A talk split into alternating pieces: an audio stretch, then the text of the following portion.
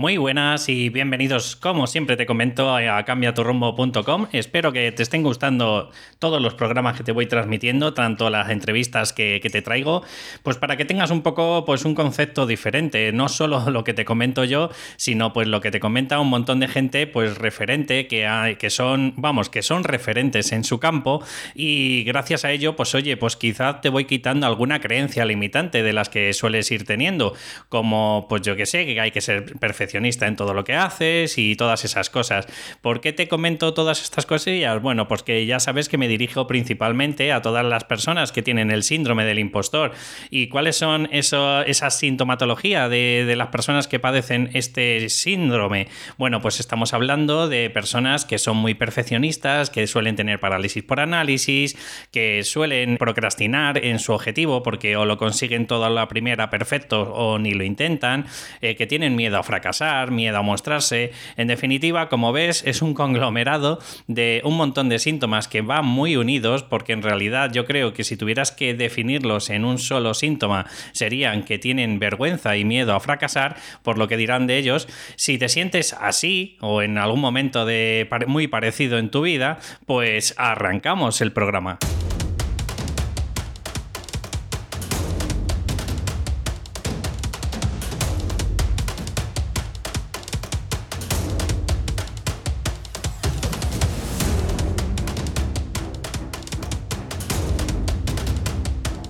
Buenas, pues ya estamos otra vez por aquí.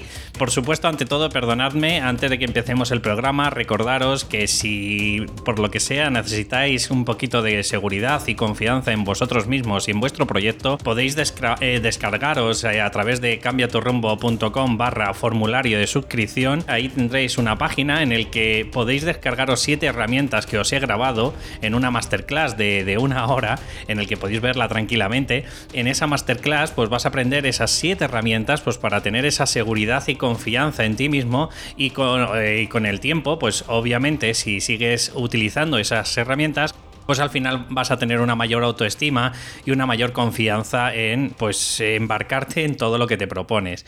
Dicho esto, por supuesto también deciros que si queréis saber un poco más del proceso de coaching, bueno, pues podéis meteros igual en cambiaturrumbo.com barra sesiones de coaching y ahí directamente pues podréis acceder pues a, en qué consiste todo el proceso que, que vais a hacer conmigo. Si queréis pues podemos embarcarnos en un proceso de 10 sesiones en el que vamos a ir generando esa confianza y dándote la seguridad necesaria pues para embarcarte en todos esos procesos o, esos sueños que probablemente tienes y que hasta día de hoy pues los sientes como si no fueran alcanzables debido a tu inseguridad.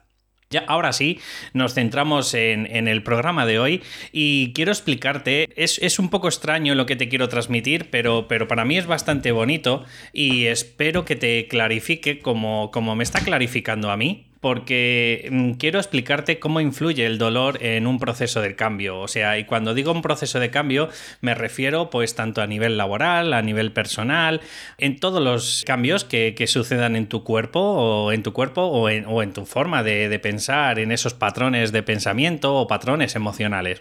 ¿En qué consiste este dolor? Bueno, pues hasta hace bastante o mejor dicho, perdón, hasta hace bien poco se creía que el dolor solo era un daño físico y nada más eh, lejos de la realidad. Obviamente, claro que es un dolor físico, pero también es un dolor emocional y, puede haber un dolor psicológico. Y en este es en el que me quiero centrar, es en el que la persona, porque claro, cuando tiene un dolor físico es, me duele yo que sé, la pierna, ¿no? Y, lo tienes como muy integrado y muy claro en dónde está, además eh, muy focalizado en un punto en concreto, ¿no? Pero cuando tienes un dolor físico, o sea, psicológico, como podría ser, por ejemplo, la frustración, ¿vale? Es algo que es muy abstracto, ¿no? Es, simplemente notas que, hay algo en ti que no, que no cuadra, que no, que no corresponde con lo que a ti te gustaría, ¿no? Entonces, quiero transmitirte, primero, pues eh, explicarte muy brevemente que suele haber, eh, por decirlo de alguna forma, un control del volumen de ese dolor. Es decir, podemos modular tanto para arriba, es decir, implementando o, o, avivando más ese dolor, que en alguna de las veces es recomendable y ahora te explicaré el por qué digo esto y en otras de las veces pues se puede paliar ese dolor. Entonces en definitiva cuando, cuando palias ese dolor pues eh, obviamente pues puedes en el día a día gestionar mucho mejor las cosas no esto por ejemplo en el nivel físico obviamente si no fuera solo porque el indicador del dolor te está transmitiendo de que hay algún problema físico y, en este eh, o sea en, en, el tema físico se ve muy claro no si te duele la pierna, pues probablemente es porque a lo mejor tienes una tendinitis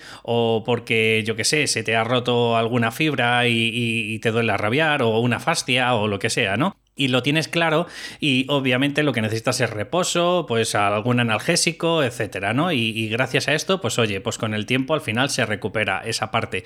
Pero ¿qué ocurre cuando una persona pues tiene, por ejemplo, un propósito de vida, y se da cuenta de que día tras día pues eh, no, lo, no, lo, consigue, no lo concibe, no, lo, no llega a alcanzarlo debido a, pues porque no se pone manos en el asunto, porque no es tan tangible como te digo, como en el tema físico, o una frustración, o un estrés, o una ansiedad, ¿vale? Estamos hablando de que ciertas mm, pautas o ciertas eh, sensaciones, por decirlo, corporales, tanto como psicológicas, pues no es tan fácil de, de aclarar cómo podemos gestionarlo, si es bueno, si es malo. Entonces, quiero explicarte primero brevemente decirte que muchas de las veces todos estos conceptos psicológicos provienen o de la corteza frontal es decir, donde eh, tenemos pues todos los pensamientos un poco de nivel alto, o vienen de la amígdala, por ejemplo, como es el miedo, ¿no? Automáticamente estos dos se, transmiten, por decirlo de alguna forma, a través del mesencéfalo, y este mesencéfalo lo traduce a la médula, y de la médula pues lo transmite la médula espinal. Y una vez que llega allí, pues lo transmite pues de forma a través como, imaginaros como si fuera un cable, ¿vale? Pues hacia el punto físico que te duele. Pero claro, a nivel psicológico, por ejemplo, cuando tienes frustración, muchas de las veces, como no es un dolor o sea, es un dolor grande, ¿vale? Pero no es un dolor físico como el, ay, me duele el, yo qué sé, la apendicitis. Eh, eh, es un dolor que, día tras día se, se, cronifica porque al final no te das cuenta, no, no eres consciente de él, simplemente porque tienes una tensión corporal que al final te acabas acostumbrando, ¿no? Y esto, ¿por qué viene ocurrido? ¿O por qué, mm, digamos, lo soportamos y a lo mejor lo físico no tan claro? Bueno, pues esto es lo que quiero explicarte en este capítulo, que espero de verdad que te clarifique en ciertos aspectos y quiero explicarte cuáles son pues las variables que pueden modular este dolor, ¿no? Y para ello pues quiero decirte que por ejemplo cuando te he estado transmitiendo a nivel físico cómo se transmite el dolor, quiero, decirte que hay unas, por decirlo, unos neurotransmisores que producen endorfinas o morfina, que no, la morfina también la, segregamos a nivel endógeno, es decir, dentro de nuestro cuerpo, y esto lo que hace es paliar ese dolor. Y luego hay otras formas que son externas, pues a través de medicamentos que también eh, lo reduce, ¿no? Pero claro, ¿cómo modulamos a nivel eh, psicológico, pues todo este entramado de endorfinas, morfinas, serotonina y demás, ¿no? Bueno, pues quiero decirte, eh, pues los estudios que he estado investigando, cómo funcionan en este aspecto. Por ejemplo, el primero que me he dado cuenta es que influye muchísimo el tipo de estado de ánimo que tengas. Es decir, una persona que tiene un buen humor, que, que, que está contenta, está, es optimista, pues parece que el control del volumen del dolor se reduce y sin embargo se amplía cuando la persona presenta angustia o cuando presenta estados depresivos. O sea, fijaros eh, hasta qué punto puede repercutir el estado de ánimo, pues puede hacer que nuestro dolor sea grande o pequeño. Otra de las cosas que, por ejemplo, hemos eh, vamos, estado investigando es que ciertos factores emocionales y cognitivos, como las expectativas de premio, fijaros, ¿eh? O sea, y esto se, se ve muchísimo en los corredores, por ejemplo, de maratón. Imaginaros una persona que de pronto, yo qué sé, está en el kilómetro 39 y de pronto empieza a tener un dolor en la rodilla que cada vez se va haciendo más grande, más grande y más grande, ¿no? Bueno, pues ¿qué es lo que ocurre? Pues que esta persona como sabe que está a punto de terminar la carrera, es decir, por decirlo de alguna forma, la recompensa está casi a puntito de conseguirlo, pues ¿qué es lo que ocurre? Que parece que se palia, o sea, se reduce ese dolor. tanto corporal como psicológico. O sea, eh, lo típico que a nivel mental nos empezamos a decir de no puedo, no sé, es que soy incapaz. Bueno, pues parece que los estudios demuestran que cuando la recompensa está cerca, es decir, si tú, por ejemplo, yo te dijera que mañana, si te pones a picar piedra, como siempre le digo yo, consigues el objetivo, te pondrías mucho mayor énfasis y el dolor que tienes a, estar trabajando a lo mejor 12 horas en tu proyecto, pues eh, no sería tan así. Sin embargo, claro, ¿qué es lo que ocurre? Que cuando nos dicen que nuestro proyecto probablemente tarde entre uno y dos años, como está tan lejos eh, esa recompensa, eso es lo que nos impone posibilita el, conseguir nuestro proyecto muchas de las veces. Esto no, no es moco de pavo, ¿vale? O sea, estoy intentando deciros que es verdad que hay variables que modulan este dolor. Por ejemplo, el doctor Henry Becher, eh, un, anestesiólogo de la Universidad de Harvard en, en el año 1956, comprobó, por ejemplo, que ciertos soldados de herido de guerra pues se quejaban menos de, problemas o de lesiones similares que tenían la persona en comparación a civiles. ¿Esto qué quiere decir este estudio? Pues quería decir que de alguna forma cuando, eh, por ejemplo, estás en un contexto en el que peligra tu vida, por ejemplo, pues digamos que estás como anestesiado, digamos que la adrenalina te reduce ese, ese dolor. Pero no solo eso, sino que además cuando sabían que eh, les quedaba muy poco tiempo para regresar a casa, aunque tuvieran las mismas heridas que ya te digo que una persona que podía haber tenido, por ejemplo, un accidente de coche, pues simplemente esta anticipación de, de esta recompensa, que es decir, regreso a casa, pues paliaba también ese dolor. Esto ya lo hemos visto, hemos visto que la recompensa, la anticipación, por eso muchas de las veces tenemos esa frustración, porque lo explicaré más adelante, ¿vale? Pero permitirme solo este inciso, y es que la anticipación, es decir, cuando nosotros empezamos a, pensar de forma presente de lo que te va a ocurrir en el futuro, ¿vale? Si, si ese, esa anticipación es positiva, obviamente te reduce el dolor, pero si esa anticipación, como muchas de las veces eh, nos planteamos eh, malos augurios y, vamos, que, van a ser las catástrofes máximas que vamos a conseguir, pues fijaros, eh, al final os dais cuenta de que esto repercute en el dolor que, que estáis recibiendo diario. Como os digo, lo voy a explicar eh, luego más adelante a qué me refiero con dolor y, lo vais a tener más claro. Pero de momento quedaros con la anticipación, la recompensa, que tiene que ver si, se consigue a corto, a medio o a largo plazo. Otra de las cosas que también se, han visto en otros estudios, hicieron en la Universidad de Colombia en el 2004, el doctor eh, Page eh, o Pager, pues hizo una prueba con voluntarios. Fijaros lo que hizo era, tenía una placa metálica que producía una temperatura, ¿vale? O sea, era como si la persona notara una sensación de que se quemaba en la mano. Y hicieron varias pruebas. Primero hicieron una imagen en el que ponía baja temperatura y el color azul. Y acto seguido, pues eh, recibían como una especie de, pequeña quemadura de, de, pequeño calibre, ¿vale? O sea, de baja intensidad. Y cuando veían la palabra alta y color rojo, temperatura, pues recibían una, como una especie de quemadura de mayor intensidad. Obviamente nunca iban a peligrar esas personas, ¿no? Pero para que haga, eh, para que os veáis un poco hasta dónde va. Bueno, pues cuando ya estaban condicionadas las personas, es decir, cuando ya habían visto varias veces el mismo episodio que era frío eh, o baja temperatura con el, fondo azul y cuando ponían el fondo rojo y veían que te ponía alta temperatura, pues era una de como si dijéramos un quemazón mayor, ¿no? Pues luego lo hicieron de forma aleatoria. ¿Y qué corroboraron? Pues que el cuerpo anticipa, anticipa, o sea, ya han aprendido, pues a través de la experiencia, que hay ciertos estímulos que, aunque no se corresponden con la realidad, como puede ser el rojo alta y el azul baja, era luego de forma aleatoria, o sea, había veces que era de menor intensidad la, eh, la quemadura, y sin embargo ponía rojo alta, pero la persona de forma subjetiva sentía que, era del segundo calibre, es decir, del, de mayor intensidad. ¿Esto qué quiere decir? Pues ellos investigaron que de alguna forma la anticipación al suceso porque ya hemos tenido un aprendizaje previo, por eso siempre me centro en todo lo que os voy contando en todos los capítulos de coaching y de psicología, lo que intento demostraros es que, claro, como en vuestra juventud o incluso en vuestra infancia os ocurrió el mismo hecho, vosotros volvéis a anticipar de que no vais a poder, de que vais a ser incapaces, de que por mucho que lo propongáis no lo vais a conseguir porque ya tenéis un condicionamiento desde chiquititos de que lo habéis intentado y no lo habéis conseguido. Fijaros, eh, que es muy importante este punto que os estoy diciendo. Las expectativas, también las expectativas influyen. Si tú tienes una expectativa muy alta, y cuando me refiero a expectativa muy alta es algo que tú no puedes gestionar, ¿vale? Estamos hablando de, por ejemplo, imaginaros que una expectativa sería que haces un taller de coaching o de tu terapia que estés escuchándome y, y, pretendes que te vengan 300 personas. Esas son unas expectativas porque no las puedes controlar tú un objetivo sí lo puedes controlar, unas expectativas nunca las puedes controlar.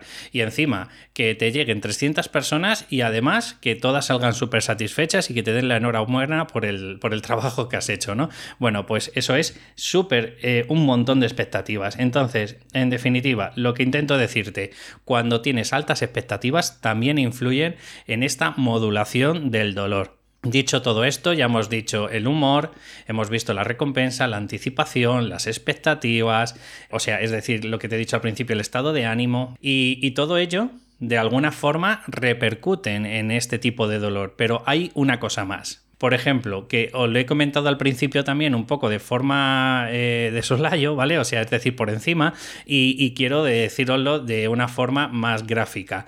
El, estrés agudo, como puede ser, por ejemplo, eh, un hecho puntual en el que estás corriendo un peligro en, algo concreto, anula el dolor, como te he hablado de lo de la guerra. Pero cuando esto se cronifica, es decir, cuando te conviertes en, en una persona que tienes un estrés crónico, a lo mejor llevas dos años padeciendo estrés, porque tu trabajo es muy estresante, porque tienes un montón de cargas de trabajo, pues quiero que sepáis que el dolor lo intensifica. O sea que al final os convertís, por decirlo de alguna forma, en adictos a ese dolor y al final es como que os sensibilizáis, ¿vale? Y al, estar sensibilizados sentís como que estáis más pendientes. O sea, lo que hablo lo del tiempo, lo de lo que siempre os hablo del tema de focalizar, es como que vuestra focalización la tenéis eh, centrada única y exclusivamente en ese dolor. Y parece que no, no hay nada más. Es como lo típico de, pues no sé, que existen un montón más de estímulos, pero tú eres incapaz de, prestar atención a los demás, porque para ti esto es tan grave y tan importante que te repercute. Vale, ¿qué quiero decir con todo esto? Cuando eh, digo cómo influye el dolor,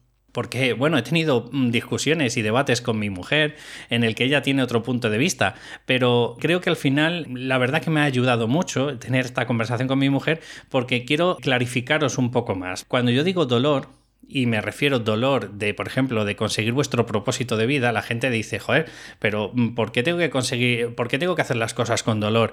Digo, no, no es que sea con, dolor. Vamos a intentar poner otros contextos, otros adjetivos, a ver si estáis conmigo de acuerdo. Cuando me refiero a dolor, me refiero a incomodidad, me refiero a molestia, me, refiero a, no aceptar por la realidad que tenéis en este momento, a ser curiosos por la vida. Cuando yo me refiero a incomodidad, por ejemplo, o a aflicción, que eso es lo que te dice la Real Academia, que es dolor, es porque tú estás en A y quieres convertirte en una persona en B. Entonces, eh, cuando yo digo de que el dolor es necesario, necesario para el cambio, o sea, fíjate, no, no te estoy hablando, incluso estoy convencido de que el dolor también es necesario a nivel físico, porque te está indicando de que hay algún problema, ¿no?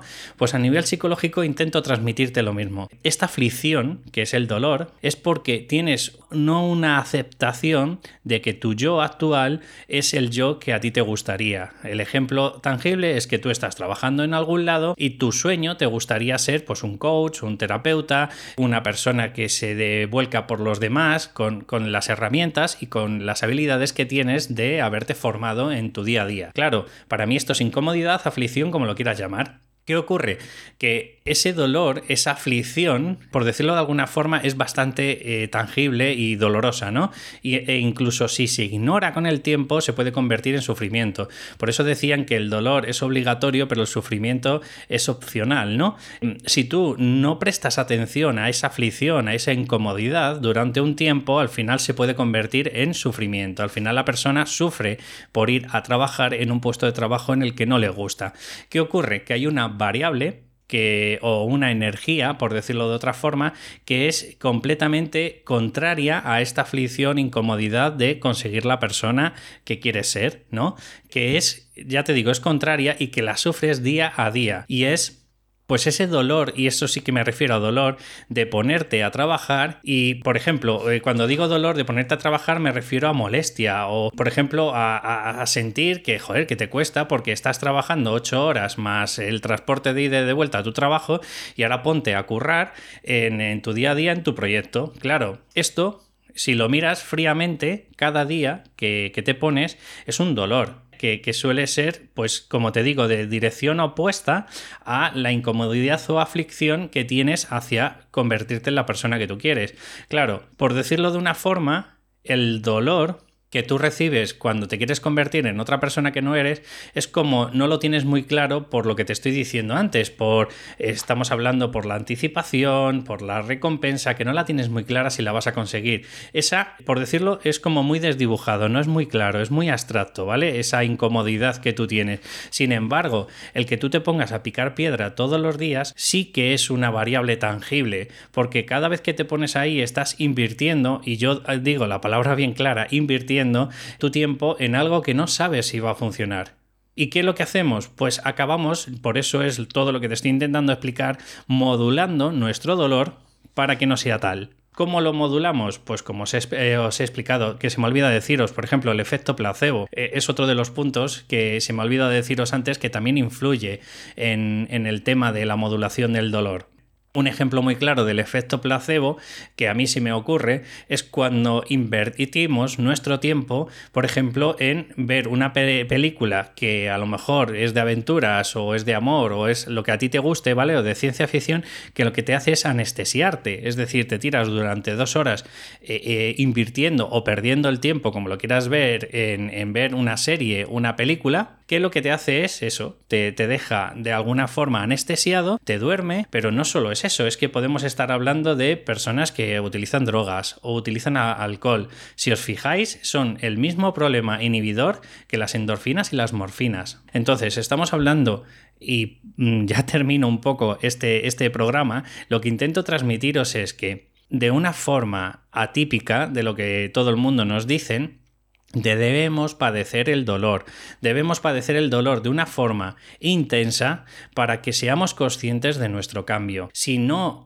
consentimos el, generar el dolor de una forma intensa, ¿qué es lo que vamos a hacer? Vamos a cronificar el dolor, aunque sea muy sutil, pero lo vamos a cronificar y con el tiempo te vas a convertir en una persona que sufre, que sufre. Es como el chiste o el cuento que siempre os comento, el del perro, de que se está clavando pues un clavo en las nalgas y no para de llorar. Y entonces llega una persona y le dice, oye, pero ¿por qué está llorando este perro? Y dice, no, porque tiene un clavo que se está clavando. Y dice, ¿por qué no se levanta? Dice, porque no le duele tanto como para levantarse. O sea, lo que intento transmitiros con todo esto es que el dolor es necesario, es el revulsivo que nos hace cambiar. Sin dolor, la persona no tiene motivación suficiente para arrancar. Un ejemplo claro y gráfico es como la pólvora del detonante que hace que, empiece a, explotar todo lo que tengamos, ¿vale? Es como si fuera la pólvora de la bala. La bala no puede saltar y, o salir disparada de la pistola si no tiene como una cámara de pólvora que, le, que, que gracias a esos gases, en el momento que explota, pues es la causante de que la bala salga disparada. La bala la podríamos llamar como motivación y la pólvora la podríamos llamar como dolor del cambio. En definitiva, que ya me estoy centrando en casi los 25 minutos. Si me preguntáis, David, ¿me aconsejas inhibir o me aconsejas reducir este dolor en, en, el ámbito psicológico para el cambio? Te diría, no, es necesario.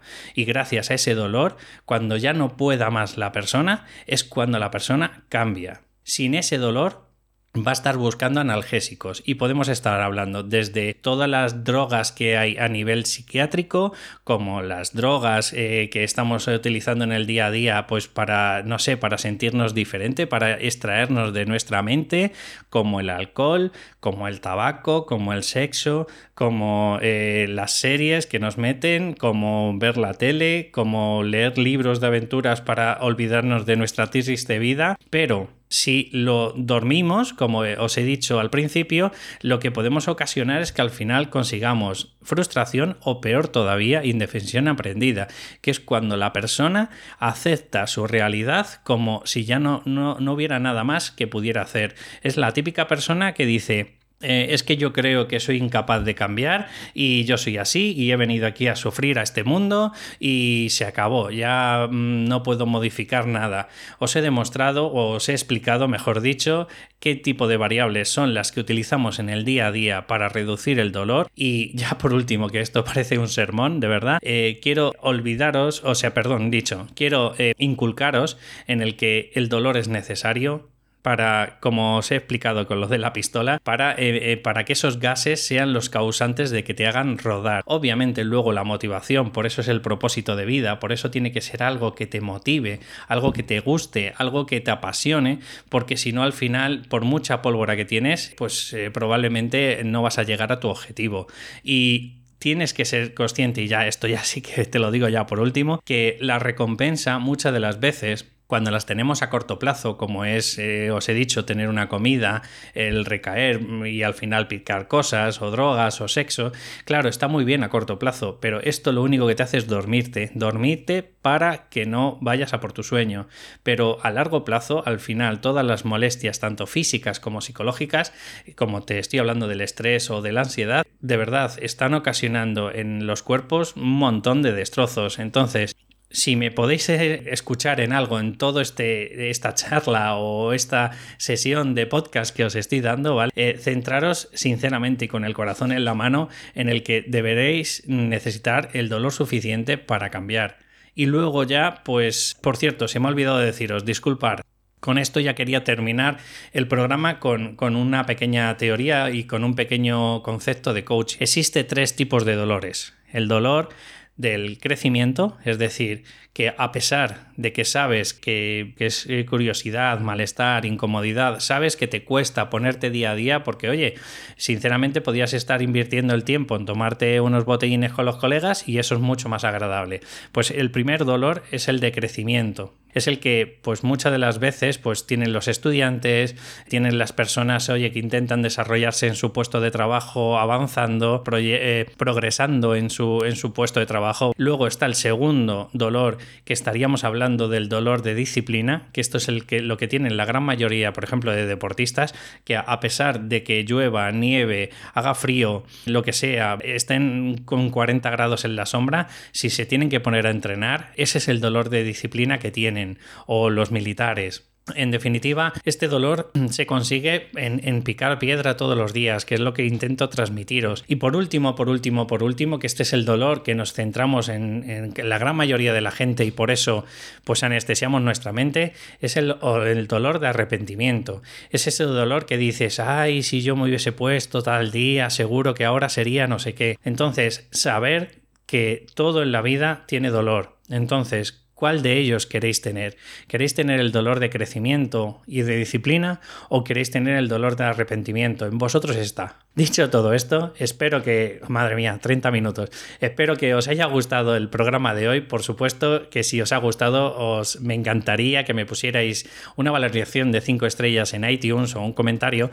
Y en la medida de lo posible, pues también me encantaría que si me escucháis en plataformas como Esivox o una plataforma parecida, por favor me pongáis una de un me gusta o un comentario también, porque va a ir ayudándome a que poquito a poco vaya posicionando este programa y ayudando a mucha más gente, que ese es mi propósito de vida. Muchas gracias por todo y nos escuchamos en el próximo programa. Hasta luego.